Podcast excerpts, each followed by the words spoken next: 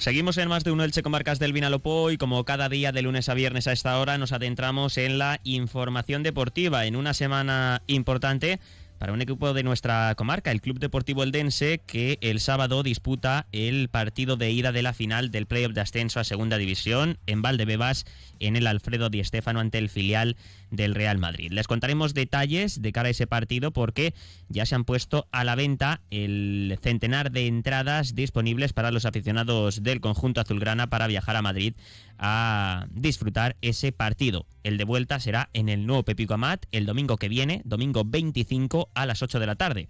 También las entradas están a la venta ya para abonados desde el eh, pasado miércoles. Pero antes tenemos que hablarles también del Elche Club de Fútbol. Ya saben que la plantilla franjiverde está en su segunda semana de vacaciones, volverá al trabajo el 3 de julio, es la fecha escogida por Sebastián Vegasese para que el equipo ilicitano inicie su pretemporada, su puesta a punto de cara a la próxima campaña. Y también sabemos que habrá dos stages de pretemporada del 10 al 15 de julio y del 24 al 29 del mismo mes en la localidad de la Vega Baja de Algorfa. Ahí llegarán también los primeros encuentros amistosos, los primeros partidos para el equipo de Sebastián Vegasese con el objetivo de llegar en las mejores condiciones posibles al fin de semana del 12 y el 13 de agosto, que será cuando se dé el pistoletazo de salida a la temporada 2023-2024, tanto en primera como en segunda división. El 30 de junio, ya lo saben, acaban eh, contrato muchos futbolistas eh, del Elche Club de Fútbol, Gonzalo Verdú, que ya ha anunciado que separa sus caminos eh, con la entidad franjiverde. Ayer el cartagenero dio una rueda de prensa muy emotiva para despedirse de la afición y de la entidad. Y hay otros jugadores que finalizan su contrato dentro de apenas dos semanas. Casos muy diversos, por ejemplo, mm, Gerard Gumbau, Elibelton Palacios, eh, cuentan con ofertas eh, bien de equipos de primera división, bien de clubes del fútbol extranjero. Pedro Vigas, que renovó con la entidad franjiverde, hasta 2025 tiene contrato el Central Balear con el Elche. Y bueno, hay otros futbolistas que terminan su vinculación con la entidad franjiverde, además de los cedidos, Enteca, Collado, eh, Paul Lirola, Pape Cheik y uno de esos futbolistas que acaba contrato este 30 de junio, después de muchos años en el Elche, es el crevillentino Josan Fernández. Un futbolista que no ha tenido mucho protagonismo esta temporada con ninguno de los entrenadores, pero que con Sebastián Becasese, en la recta final, en los últimos 6-8 partidos, sí que ha tenido hueco bien como, carril como carrilero diestro, bien como lateral, como extremo, un futbolista polivalente. Josan Fernández, que podría interesar al club franjiverde, lo dijo el propio BKSS, que había que verlo a final de temporada, para ampliar su contrato con el Elche Club de Fútbol. Bien, pues eh, les podemos contar que el Elche avanza en ese tema, avanza con la renovación de Josan.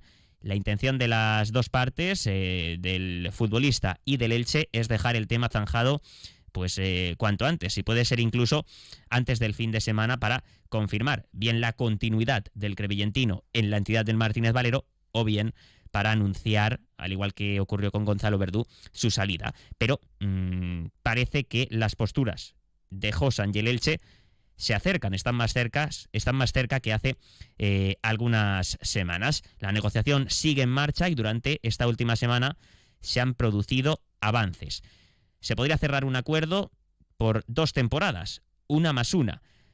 La del próximo curso, que Josan, en caso de renovar, seguiría en el Elche, con opción a otra más, siempre que dispute un mínimo de 25 encuentros en Segunda División este próximo curso. Las negociaciones las está llevando el secretario técnico Sergio Mantecón con el agente del jugador, Joaquín Vigueras, y eh, el objetivo es eh, dejarlo todo cerrado en breve. Esa es la noticia y es que el Elche y Josan acercan posturas y el Elche avanza en la renovación del futbolista crevillentino, uno de los pesos pesados del vestuario por antigüedad. Lleva pues eh, cinco temporadas y media en el Elche Club de Fútbol desde que llegase en el mercado de invierno de la temporada 2017-2018 en Segunda B. Es otro, al igual que Gonzalo Verdú, de los que ha cosechado dos ascensos con el Elche, primero a segunda y después a la máxima categoría. Este año ha vivido el descenso, ha vivido cosas buenas y malas, pero un futbolista eh, que también es muy querido por la afición. Acumula casi 200 partidos con el Elche. Ha sido este año uno de los capitanes, junto a Verdú, Fidel y Edgar Badía.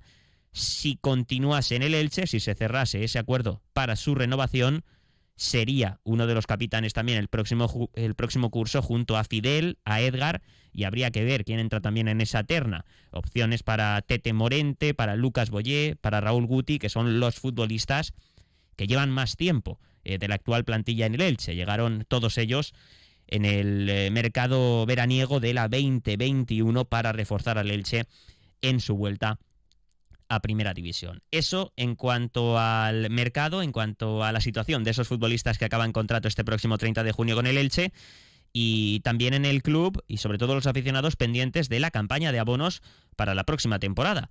Muchos clubes de segunda división, incluso de primera, ya han anunciado los precios de los carnets para sus socios de cara a la próxima campaña. El Elche todavía no lo ha hecho, se espera que sea a finales de junio a mucho tardar a principios del mes de julio. Se están produciendo reuniones entre miembros del club y la Federación de Peñas, también con la grada de animación 1923. Y una de las eh, medidas que pide la Federación de Peñas, que piden los aficionados, es que se retiren las jornadas económicas en Segunda División.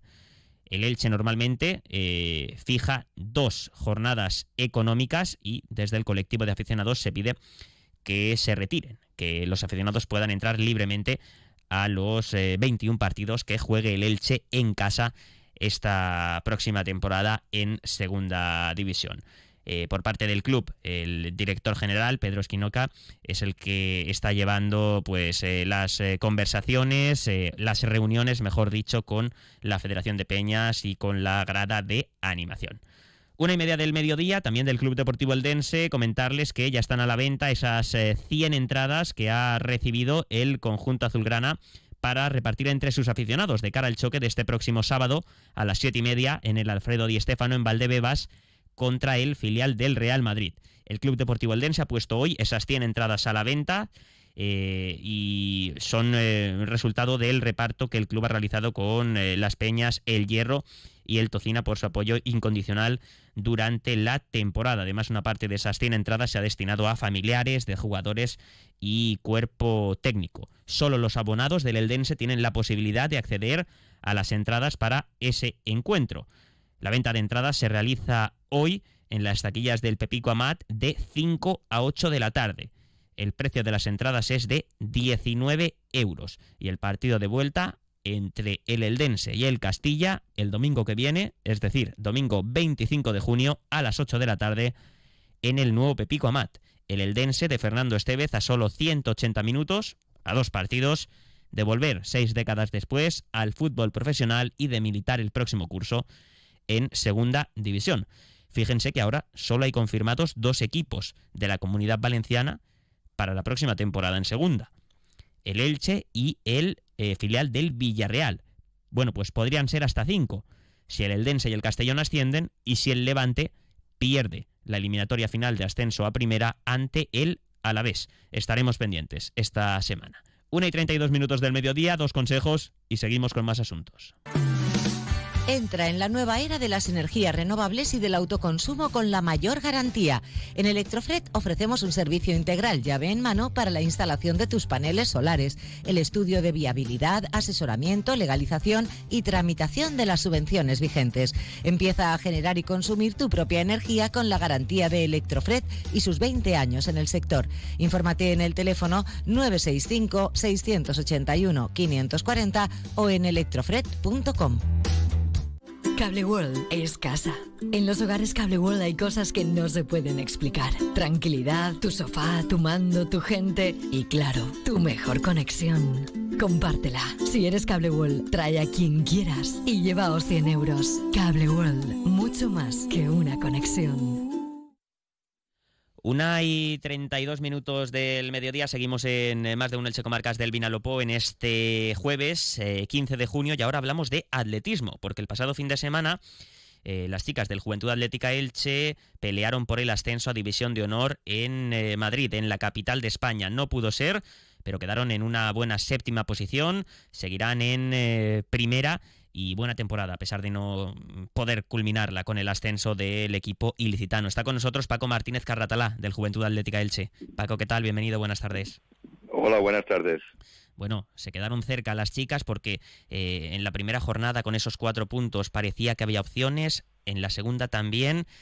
pero bueno, no pudo ser, aunque hay que valorar el trabajo de las chicas y del cuerpo técnico. Sí, la verdad es que las dos primeras jornadas nos fueron muy bien. ¿Eh? ganamos la primera, quedamos segundos en la, en la siguiente.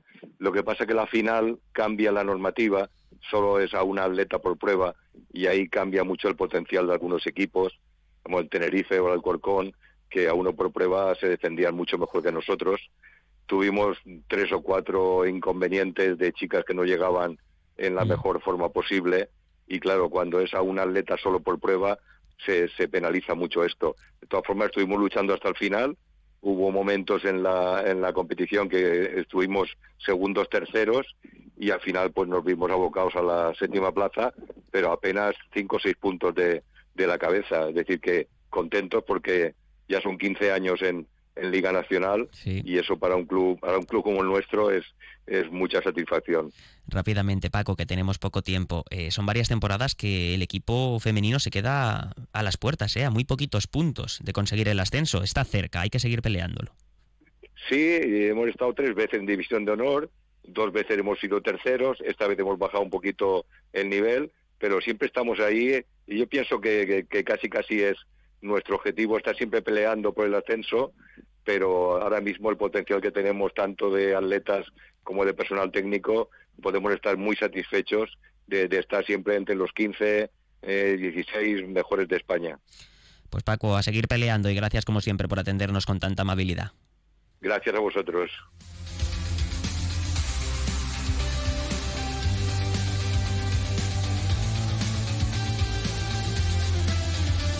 Y ya que hablamos de atletismo, destacar también el papel de los chicos del eh, Club Atletismo de Catlón que lograron la séptima posición en eh, la liga, en este caso masculina. También peleaban por el ascenso a División de Honor eh, con los chicos del senior. Una y 35 minutos del mediodía. Vamos ya con la actualidad local y comarcal. Se quedan con David Alberola. Hasta luego.